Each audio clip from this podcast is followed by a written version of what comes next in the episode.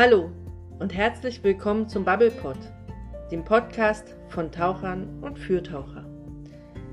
Hier sind Hanna und Stefan, deine Tauchcoaches vom Bubblepod.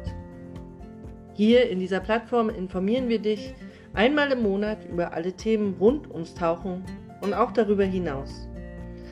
Damit wollen wir dir helfen, ein besserer Taucher zu werden, Spaß am Tauchen zu haben und mit mehr Wissen entspannte und erholsame Erlebnisse zu genießen. Und los geht's. Hallo Stefan, dann komm doch gleich mal ans Mikrofon und begrüße unsere Hörer. Und vielleicht erzählst du gleich ein bisschen über dich, wer du bist, wo du herkommst, wie du zum Tauchen gekommen bist und was es sonst noch so Interessantes über dich zu wissen gibt. Ja, hallo, liebe Hörer, ich bin Stefan, 55 Jahre und wohne am Spreewald. Wie kam ich zum Tauchen? Ja, Mitte der 90er Jahre war ich beruflich auf Sardinien tätig.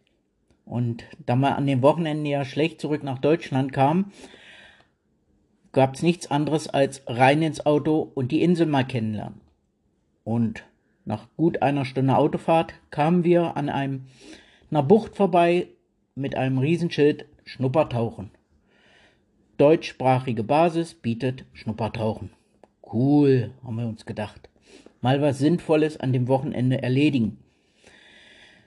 Rein in, den, in die Tauchbasis, vorgestellt, erzählt, wo wir herkamen, was wir machen und was wir wollten. Damals alles kein Problem. Anziehsachen empfangen, Kurzeinweisung und dann, na gut, eine, eine gute Stunde rein ins Wasser. Und dort, ja, die ersten Versuche mit dem Tarieren, hm, naja, war nicht so das Goldene vom Ei, aber irgendwie hat's ursten Spaß gemacht. Die Fische, das warme Wasser war richtig angenehm und der weite Blick hat einen doch für viele Sachen, die man noch gar nicht kannte, äh, entschädigt. Und nach der guten Stunde Schnuppertauchen entschied ich mich, das wirst du irgendwann mal richtig lernen. Und dann, ja, ab die Meere erkunden. Ja, und vor über 15 Jahren hat sich dann dieser Traum erfüllt. Aber dazu komme ich später. Was gibt es sonst zu mir zu sagen? Ja, ab und zu etwas laufen. Früher habe ich auch Musik gemacht, aber jetzt habe ich doch mich doch mehr aufs Tauchen spezialisiert. Aber auch dazu komme ich dann später mehr. Hanna, Vielleicht sagst du jetzt noch was zu dir. Ja, wer bin ich? Die Frau an deiner Seite? Yogalehrerin, Meditationslehrerin, Tauchlehrerin. Und in meiner Freizeit gehe ich gern laufen und mache Musik.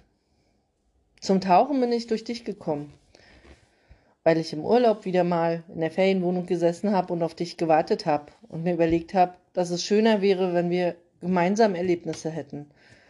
Aber da du nicht aus dem Wasser zu kriegen warst, blieb mir nur eins. Wenn wir zusammen was machen wollen, muss ich ins Wasser rein. Und zunächst, wenn du dich erinnerst, war das Stress pur.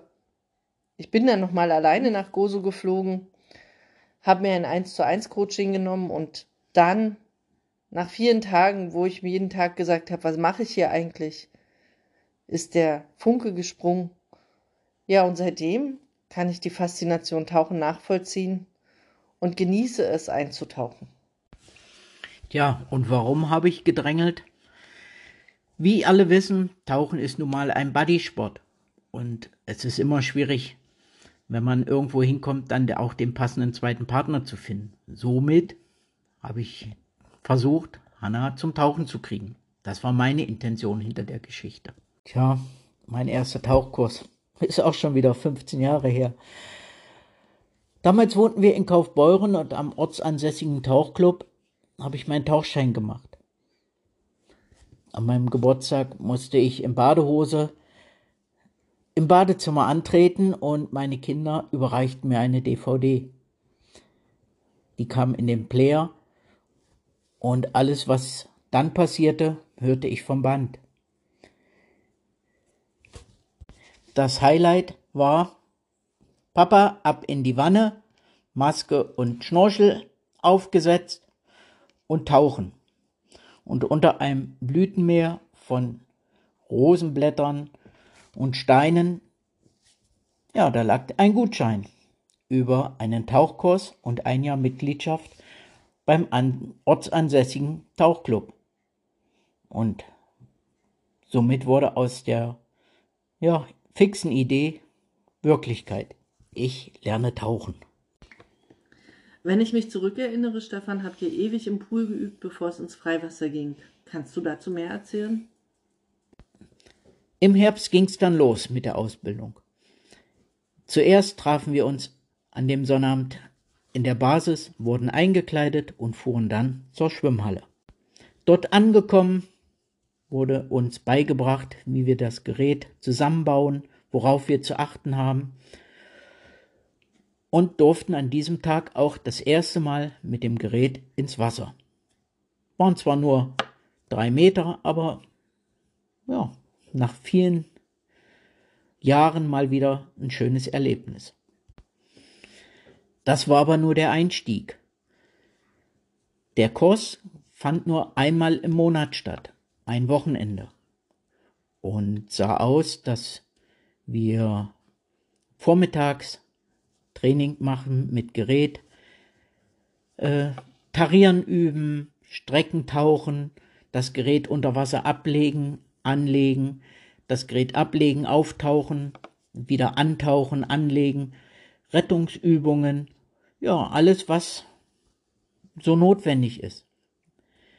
Atmen aus einem äh, anderen System, Wechselatmung, Aufstiegsgeschwindigkeit beachten und damals noch alles ohne Computer. Heute kaum vorstellbar. Aber es war cool und klasse. Die anderen Wochenendentagen ging's auch ins Schwimmbad, aber dort wurde dann geschwommen, Strecken getaucht ohne Gerät, Fitness aufgebaut. Und so kam es, dass es bis zum Frühjahr dauerte, dass wir dann das erste Mal ins Wasser durften, ins Freiwasser durften. Und warst du fit fürs Freiwasser?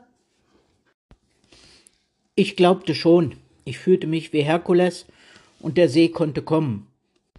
Rückblickend betrachtet hatte ich sehr viel Zeit, um das Tauchen zu erlernen. Das klingt nach einem Aber. Neben der vielen Zeit zum Üben und zur Ausbildung gab es immer noch das Vereinsleben. Und dafür muss man schon geschaffen sein, auch seine weitere kostbare Zeit in einem Verein zu verbringen. Hanna, du als Tauchlehrer, wie sieht denn das bei den Nichtvereinen aus?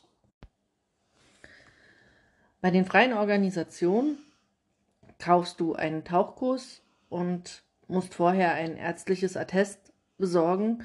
Dieses ärztliche Attest brauchst du ja bei den Vereinen auch, bevor es dann ins Freiwasser geht. Es ist dann ein bisschen unterschiedlich, ob du die Theorie mit einem Lehrer erarbeitest oder ob du sie im E-Learning bereitgestellt bekommst und dann nur noch Fragen stellst und die Prüfung schreibst.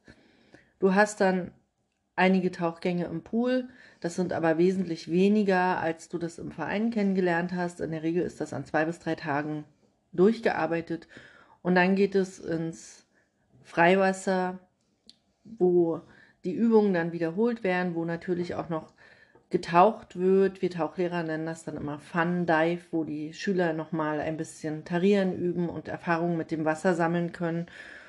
Und dann ist das in ein bis zwei Wochen fertig, der Tauchschein erreicht und man entlässt die frisch gebackenen Taucher in ihr Taucherleben. An der Stelle kommt dann oft die Frage, und was ist, wenn ich das in der kurzen Zeit nicht schaffe? Naja, die freien Tauchlehrer wollen auch leben. Das heißt, man kann zusätzliche Tauchstunden dazu buchen. Das ist dann aber auch mit zusätzlichen Kosten verbunden. Grundsätzlich kann man sagen, beides hat seine Vor- und seine Nachteile. Jeder muss entscheiden, was für ihn passt.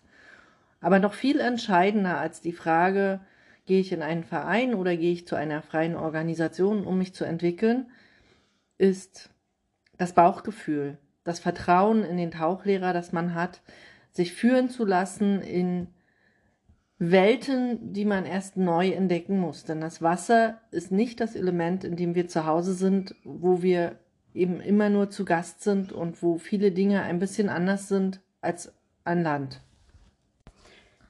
Dem kann ich nur zustimmen.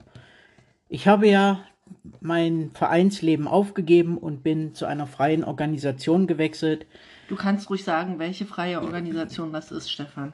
Ja, heute bin ich bei SSI und muss eigentlich meinem Tauchlehrer bei SSI, dem Lothar, ganz doll Danke sagen, der mich da. Liebe Grüße an der Stelle, Lothar. Der eigentlich uns beide gut auf unser weiteres Leben vorbereitet hat, die Grundlagen gesetzt hat, dass Hanna schon Tauchlehrer ist, beziehungsweise ich kurz davor stehe. Um, auch in anderen Punkten äh, steht der Lothar einem mit Rat und Tat zur Seite. Nochmal danke, Lothar, über diesen Weg. Ja, und falls wir euch jetzt neugierig gemacht haben, Lothar wird in einem der nächsten Folgen bei uns zu Gast sein und mit uns über die Tauchausbildung in seiner Tauchschule reden. Und ich glaube, an der Stelle dürfen wir auch schon mal Werbung machen. Wer jetzt mehr wissen will, dann guckt doch mal unter Two Elements Dortmund. Dort findet ihr Lothar und dort findet ihr auch den Stefan und könnt Näheres über die Tauchkurse und über uns erfahren. Guckt euch an, wo ihr tauchen lernen wollt. Lernt die Leute kennen, lernt die Crews kennen. Schaut euch um. Ich sage immer, ihr müsst spüren, schmecken. Und wenn das alles passt, dann seid ihr an der richtigen Stelle. Eigentlich wollten wir uns ja heute über die Faszination Tauchen unterhalten und sind jetzt ein bisschen in die Faszination des Tauchanfängers, des Beginns der Tauchkarriere abgedriftet. Ähm, Stefan, was macht denn für dich die Faszination am Tauchen aus? Warum gehst du immer noch unter Wasser? Für mich ist das Faszinierendste das Abtauchen, das Wegsein, nicht erreichbar weder für E-Mail, Telefon noch sonst jemanden. Jetzt bist du aber auch jemand, der gerne mit der Kamera ins Wasser geht. Ja, das ist, das ist ein Punkt. Äh, die Kamera, um auch anderen zu zeigen, was gibt es hier unten Schönes im Meer. Die Tierwelt, die Pflanzenwelt, äh, Korallen, alles was so ist. Und für mich ist immer das Interessante, das Unerwartete. Das, was wirklich nicht planmäßig da ist. Ein unserer schönen Tauchgänge vor Gozo war eben, dass ganz unerwartet eine Meeresschildkröte auftauchte, die sich für uns gar nicht interessiert hat. Oder in anderen Tauchgebieten auf einmal Delfine ankamen. Zwar hört man Delfine, die machen Krach, äh, schon kilometerweit, aber es ist beeindruckend, wie diese intelligenten Tiere an einem vorbeischwimmen, ohne einen zu beachten. Oder auch Haie, ob es der Walhai ist oder andere Haiarten. Man hört zwar immer wieder von, von Attacken, aber diese Tiere sind zu 90 Prozent überhaupt nicht an uns interessiert. Die ziehen einfach nur ihren Weg und solange wir die Haie in Ruhe lassen und wissen, wie man mit ihnen umgeht, gibt es da keine Probleme. Mir geht es unter Wasser immer so, dass ich das Gefühl für die Zeit verliere. Wie ist das denn bei dir? Ja, die Zeit kann man schon vergessen. Gerade im, im flacheren Bereich. Aber wir haben ja auch genug Geräte, Sicherheitsgeräte mit, die einem akustisch mitteilen, so, dein Tauchgang geht langsam zur Neige. Und gibt es Tauchspots, die du bevorzugst, wo du sagst, da bin ich jedes Jahr ein paar Mal, da will ich immer wieder hin, da fühle ich mich zu Hause? Ja, das gibt es. Äh, sowohl im Inland als auch im Ausland. Im Inland sind es die Seen im Brandenburgischen. Im Ausland ist es die Insel Gozo, die zu Malta gehört, wo wir jedes Jahr gerne hinfahren. Dort haben wir wirklich eine wunderbare Basis entdeckt. Atlantis Diving, Gozo. Die Basen, die wir hier ernennen, die werden wir euch unten noch einmal verlinken. Und gerade zu unseren Lieblings-Hotspots, da kannst du, Hanna, uns doch am besten erzählen. Naja, vielleicht nicht über unsere Lieblings-Hotspots, aber über unsere Lieblingsbasen auf Gozo auf jeden Fall. Das ist fürs Gerätetauchen Atlantis Diving Gozo und fürs Freitauchen ist es Calypso. Das ist eine Tauchbasis, die auch in Marcel Vorn liegt, die auch Gerätetauchen anbietet in sehr hoher Qualität. Aber da sind wir halt bei Atlantis schon zu Hause und wollen da auch nicht weg äh, wechseln. Da bleiben wir. Die Hotspots auf Gozo sind wunder, wunderschön. Äh, es ist noch Artenreichtum. Es sind viele Lebewesen unter Wasser, denen man begegnen kann. Es ist eine wunderbare Pflanzenwelt.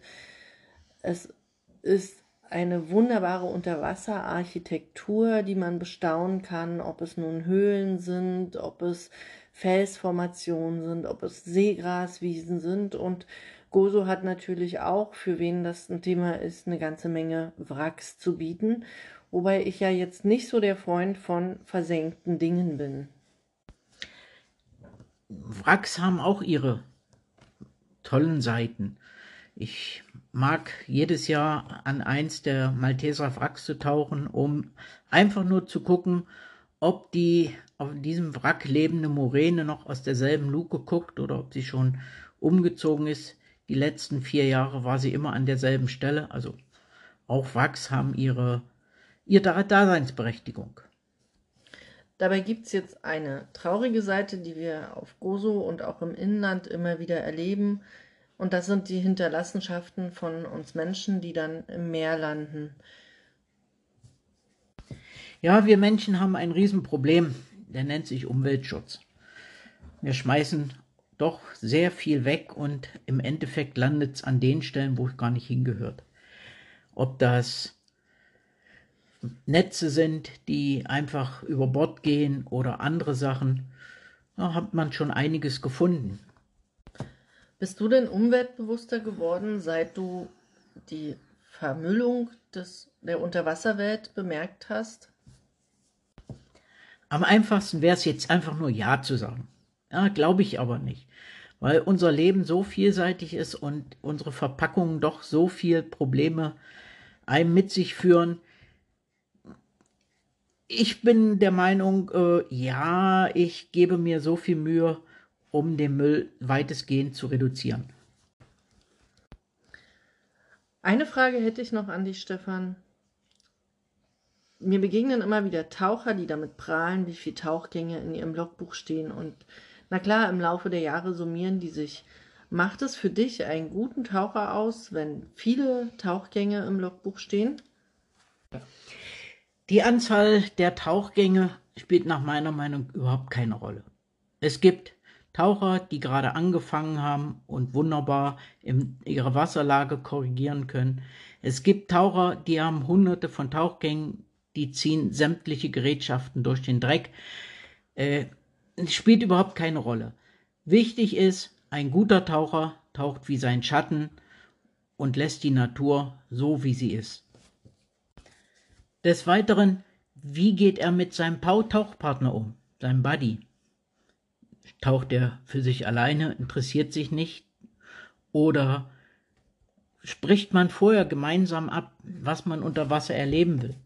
Also ich habe da auch schon die unterschiedlichsten Sachen erlebt und Tauchen, wie schon gesagt, ist ein Bodysport und beide sollten gemeinsam diesen Tauchgang erleben und sicher wieder an die Oberfläche kommen.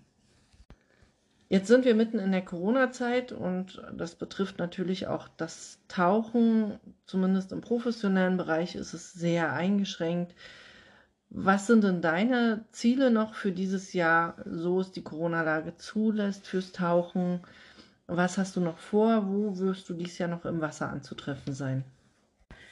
Ja, ich habe für dieses Jahr auch noch Pläne und hoffe, dass Corona diesen keinen Strich durch die Rechnung macht. Erstens möchte ich meinen Tauchlehrer endlich fertig machen. Zweitens habe ich noch einen Spezialkurs Unterwasserfotografie beim Lothar. Ja, dann im Herbst rum habe ich vor, mit Shark School auf die Bahamas zu fliegen, mich über Haie weiterzubilden und im Dezember zusammen mit meiner Frau nach Forteventura. Also ein paar Sachen habe ich schon vor dieses Jahr und äh, wie schon gesagt, hoffentlich funktionieren Und wer gerade nicht ins Wasser kann, es gibt so viele Kurse über Ökologie, über Unterwasserlebewesen, die man jetzt absolvieren kann, um dann, wenn es wieder ins Wasser geht, mit offeneren Augen durchs Wasser zu tauchen und noch mehr und hintergründiger und tiefere Erlebnisse mitzunehmen. Das ist meine Empfehlung an alle, die im Moment im wahrsten Sinne des Wortes auf dem Trocknen sitzen.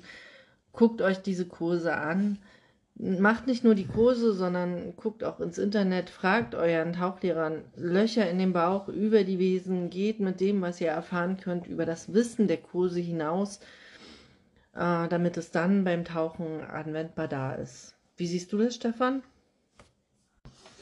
Ja, absolut. Äh, es gibt nichts Schlimmeres, als wenn man irgendwo auf seinem Level liegen bleibt und die Veränderung nicht mitbekommt und sich dann wundert, wenn etwas passiert.